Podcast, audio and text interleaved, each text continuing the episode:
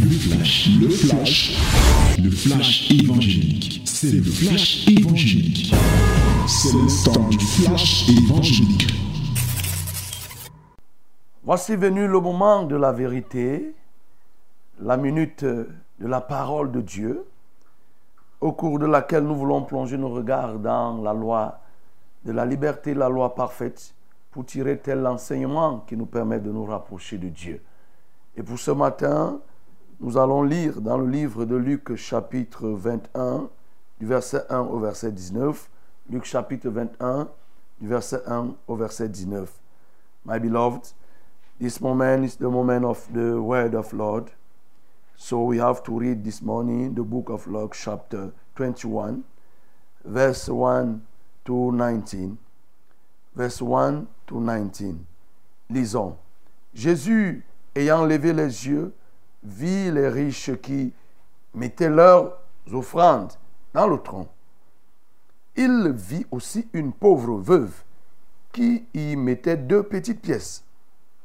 Et il dit, je vous le dis en vérité, cette pauvre veuve a mis plus que tous les autres, car c'est de leur superflu que tous ceux-là ont mis des offrandes dans le tronc.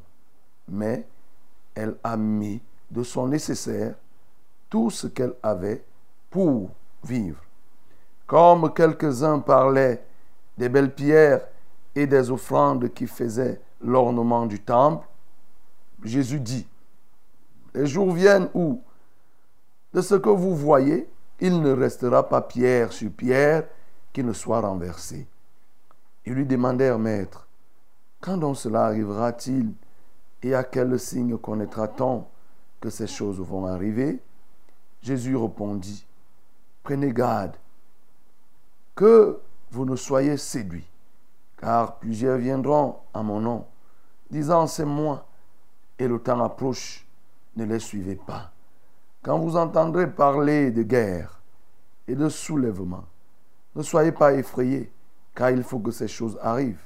Premièrement, mais ce ne sera pas encore la fin. Alors il leur dit, une nation s'élèvera contre une nation, et un royaume contre un royaume. Il y aura de grands tremblements de terre, et en divers lieux, des pestes et des famines. Il y aura des phénomènes terribles et de grands signes dans le ciel. Mais avant tout cela, on mettra la main sur vous et l'on vous persécutera. On vous livrera aux synagogues, on vous jettera en prison, on vous mènera devant les rois et devant des gouverneurs à cause de mon nom. Car cela vous arrivera pour que vous serviez de témoignage.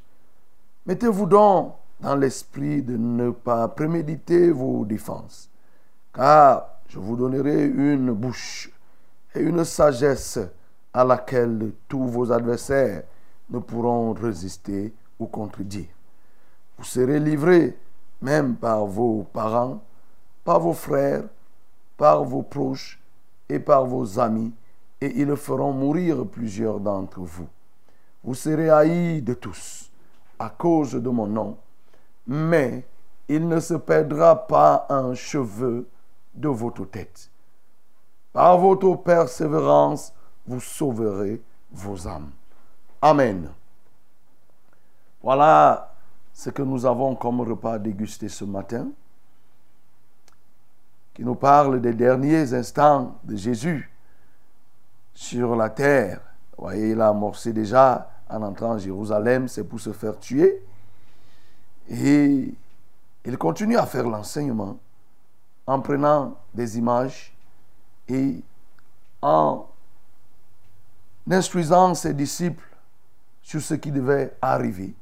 Il les avertit sur les événements futurs pour que ceux-ci ne soient pas tourmentés, ne soient pas perdus lorsque ils feront face à toutes ces difficultés. Et ici, ce matin, nous voyons déjà le cas de cette pauvre veuve que Jésus vient pour illustrer. On dit Jésus a levé les yeux et il a vu des gens mettre des offrandes. Parce que Jésus était en train d'enseigner dans le temple. comme nous l'avons dit précédemment, et il a posé des questions à ceux qui l'entouraient, de qui le Christ est-il le Fils? Et les uns et les autres avaient du mal à répondre. Et c'est dans cet environnement que la phase des offrandes est arrivée. Et les gens mettaient les offrandes. Et quand Jésus a levé les yeux, il a vu des riches qui mettaient leurs offrandes sur le tronc, mais aussi cette veuve avec un adjectif, à savoir pauvre, qui détermine comment elle était. Elle était pauvre, mais elle a mis deux pièces, deux pièces d'argent.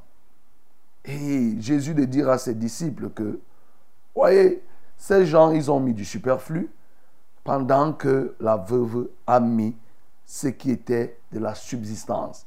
Dans d'autres versions, on parle de la subsistance, c'est-à-dire que ce qui était la réserve qui conserve la vie. Elle a donné ce qui lui était, ici on parle de nécessaire, pour vivre. Tout ce qu'elle avait pour vivre, cette femme, cette pauvre veuve, a mis. Et Jésus a effectivement dit que c'est son offrande qui est reçue parce que les autres ont donné du superflu. Il va continuer parce que les gens contemplaient le temple. Le temple avait des ornements de très très haute valeur.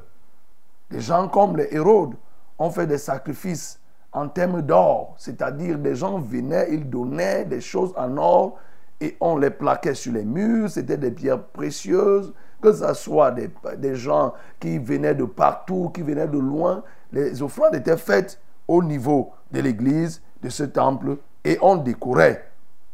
Et ça pouvait attirer les gens, et même ses disciples. Et les gens pouvaient se poser des questions comme ce temple-ci, comment va-t-il être? Comment? Et Jésus de répondre leur dit que non, le temps vient, les jours viennent où ces pierres que vous voyez là, aucune pierre ne pourra rester. Toutes ces pierres vont disparaître. Oui, toutes ces pierres vont disparaître parce que tout sera aussi renversé. Tout sera détruit. Et de là dit, prenez garde au point de ne pas être séduit. Oui, prenez garde de ne pas être séduit parce que quand ces temps arriveront, beaucoup de gens vont se lever, ils vous diront que voilà la fin des temps est arrivée, et comme la fin des temps est arrivée, venez à gauche, venez à droite, oui, ainsi de suite. Mais ne les suivez pas. Je vous donne quand même quelques signes par lesquels vous connaîtrez que le processus de la fin est amorcé. C'est que les nations se lèveront les unes contre les autres, les royaumes les uns contre les autres. Il y aura les tremblements de terre, il y aura la famine, des phénomènes terribles, des grands signes dans le ciel. Mais cela ne doit pas vous déranger. Il ne faut pas que vous perdiez confiance. Mais sachez aussi que quand ces moments arriveront, beaucoup de traîtres se lèveront. Et ces traîtres ne viendront pas forcément de loin. C'est des gens qui seront à côté de vous.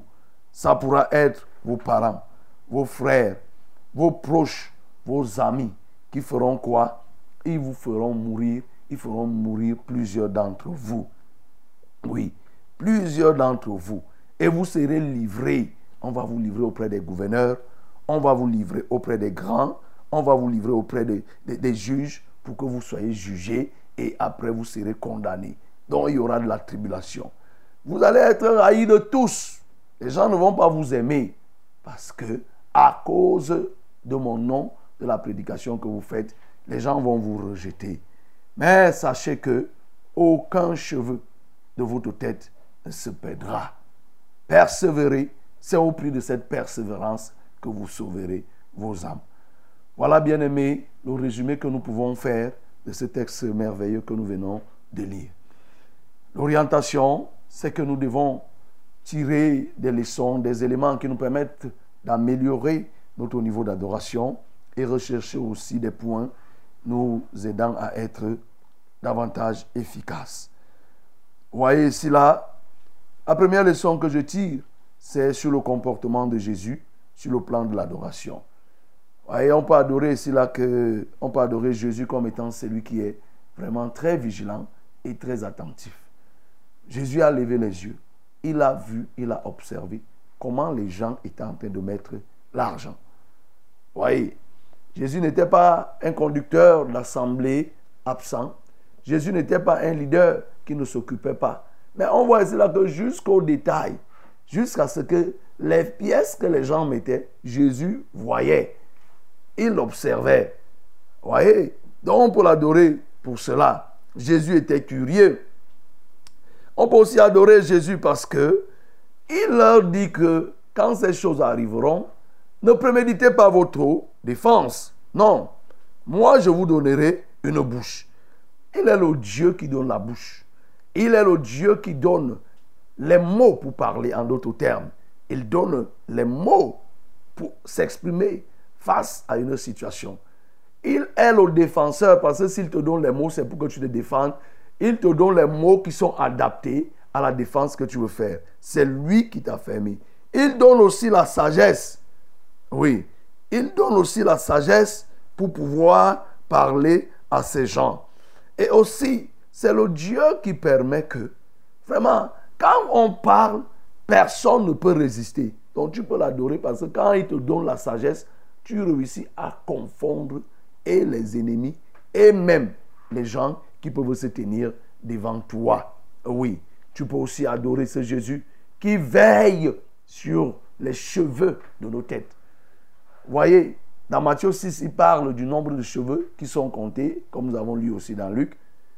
Ici, il, non seulement il connaît le nombre de cheveux qui sont sur sa tête, sur ta tête, mais il veille. Il veille pour que aucun de ses cheveux ne tombe du fait de la persécution. C'est-à-dire que, l'ennemi ne fasse pas de toi ce qu'il veut.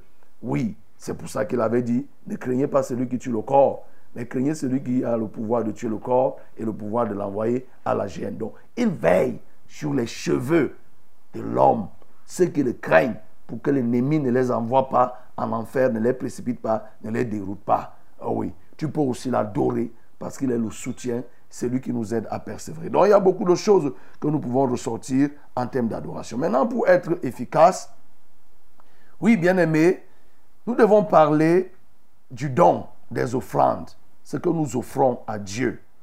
Ce n'est pas mauvais de parler de l'offrande. Parce que pour être efficace, il faut savoir ce que tu donnes. La qualité du don détermine beaucoup de choses dans la vie d'un homme. La qualité, la nature du don détermine. Vous voyez, je ne parle pas de la quantité parce que Jésus a indexé ici là la notion de quantité et de qualité. La quantité était faite par des riches et la qualité a été faite par la pauvre. Vous voyez, les riches ont donné beaucoup. La pauvre veuve a donné petit. Nous sommes là dans la quantité. Maintenant, au niveau qualitatif, les riches ont donné le superflu, alors que la pauvre dame, la pauvre euh, veuve, a donné ce qui était de la subsistance, ce qui était constitutif de sa vie. Donc, je veux déjà te dire qu'il faut que tu saches donner des choses à Dieu qui te coûtent, qui ont du prix, non seulement pour toi, oui, qui, ont, qui ont une importance dans ta vie, pour toi et même pour ta famille. C'est-à-dire qu'il ne faut pas que tu donnes des choses qui ne te servent plus à rien à Dieu. C'est ça qui fait que les gens ne donnent pas leur dîme. Il y a beaucoup de gens dans les assemblées qui ne donnent pas les dîmes. Il y a beaucoup de gens qui sont dans les assemblées. Vous voyez, quelqu'un là vient le dimanche. Même l'offrande, quand on dit que donne l'offrande, voyez, il laisse passer d'autres personnes pour aller donner. Et lui, il est là. Il ne donne pas. Mais c'est grave. Bien-aimé, apprends à donner des choses qui te coûtent. C'est-à-dire, tu n'as pas, mais le peu que tu as, tu décides de donner. Le peu que tu as, tu décides de donner. C'est vrai que les faux serviteurs ont parlé des offrandes.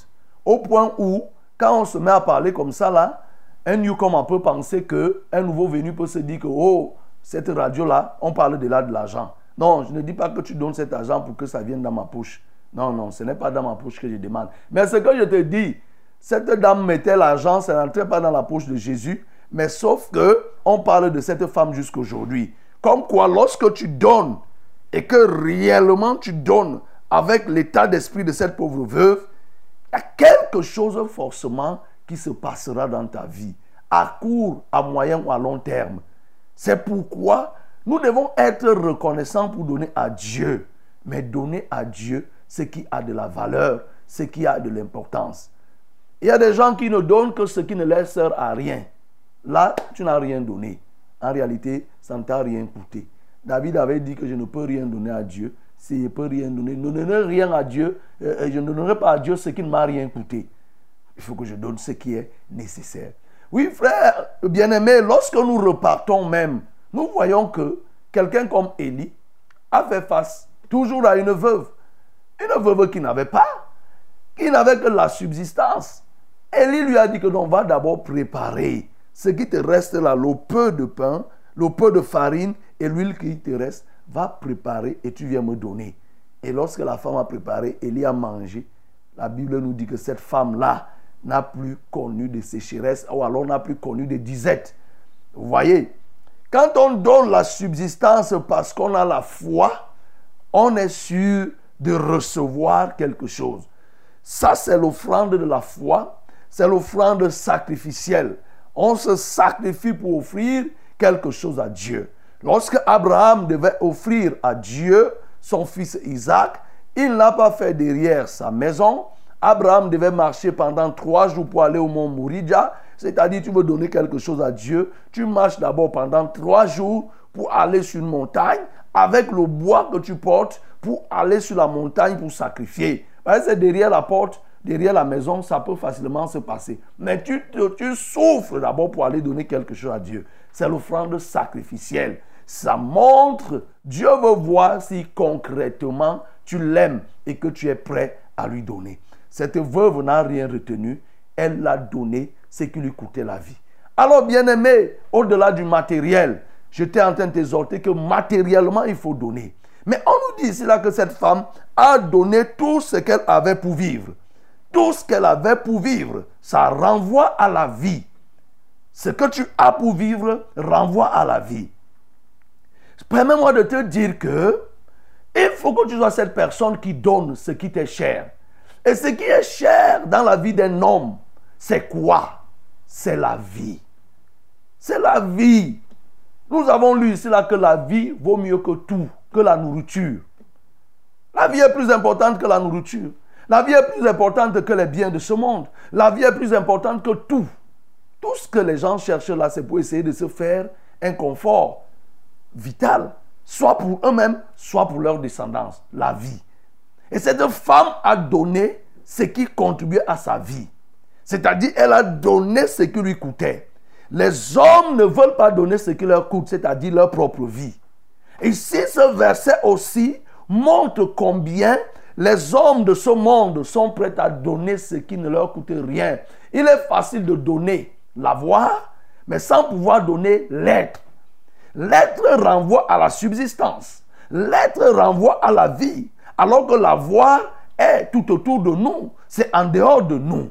Et donc, bien aimé, ce matin, je veux encore dire et insister pour que tu sois capable de donner à Dieu ta vie. Beaucoup de gens conservent leur vie et sont prêts à donner à Dieu le superflu.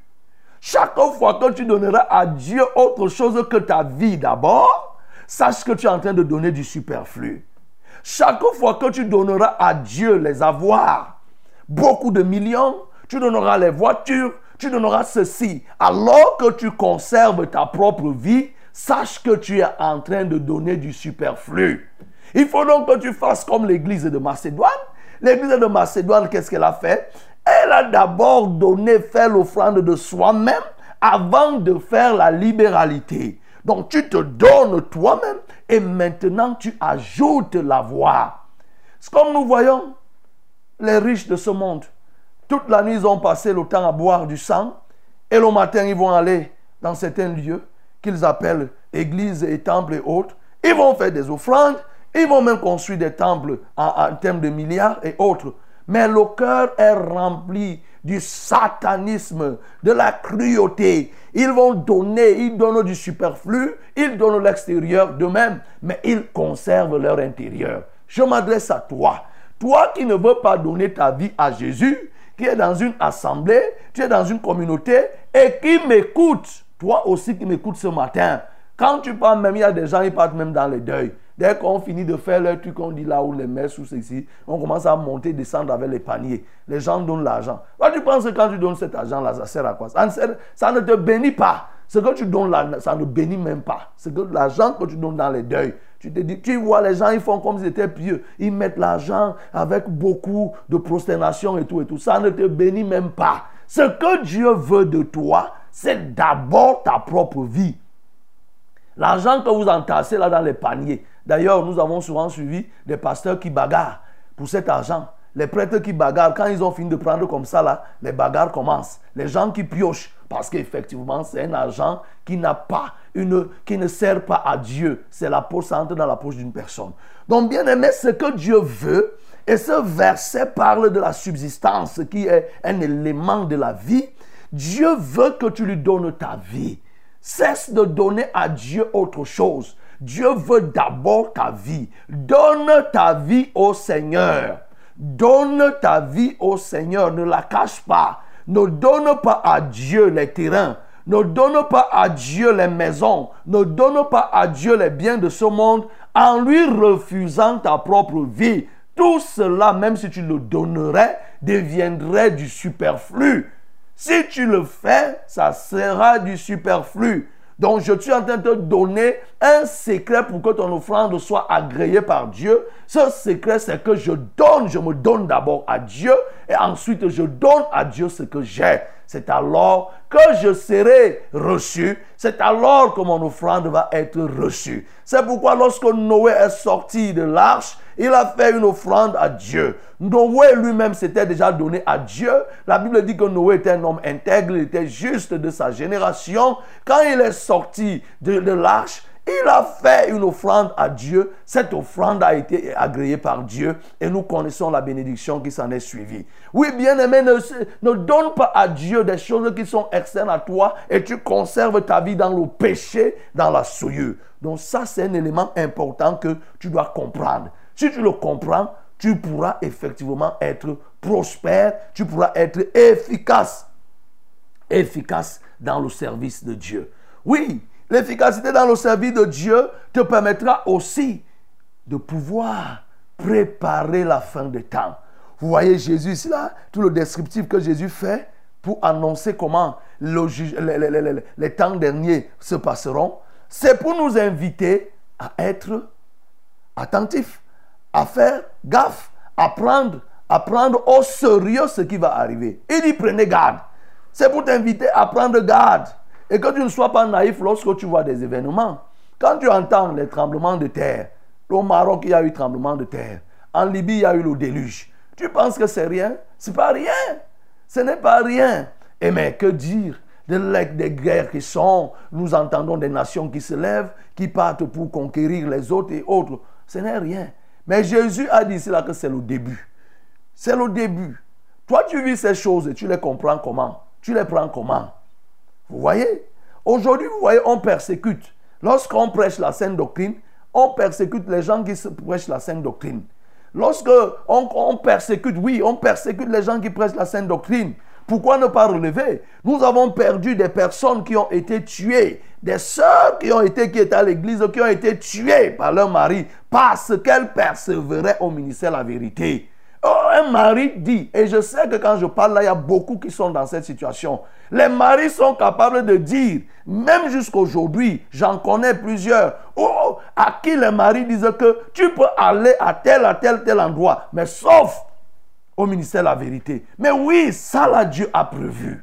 Dieu a prévu qu'on vous persécutera. Et les gens, quand ils vous persécutent comme ça, ils donnent l'impression qu'ils sont zélés pour la gloire de Dieu. Et ces gens ne viendront pas de loin. C'est pour ça qu'il a dit ici là que ça sera les parents, ça sera les amis, ça sera les proches. Vous voyez, les amis, les proches, les maris qui persécutent des femmes. Mais tout ceci nous montre une chose, c'est que bien aimé, le processus de la fin des temps est amorcé et il est engagé.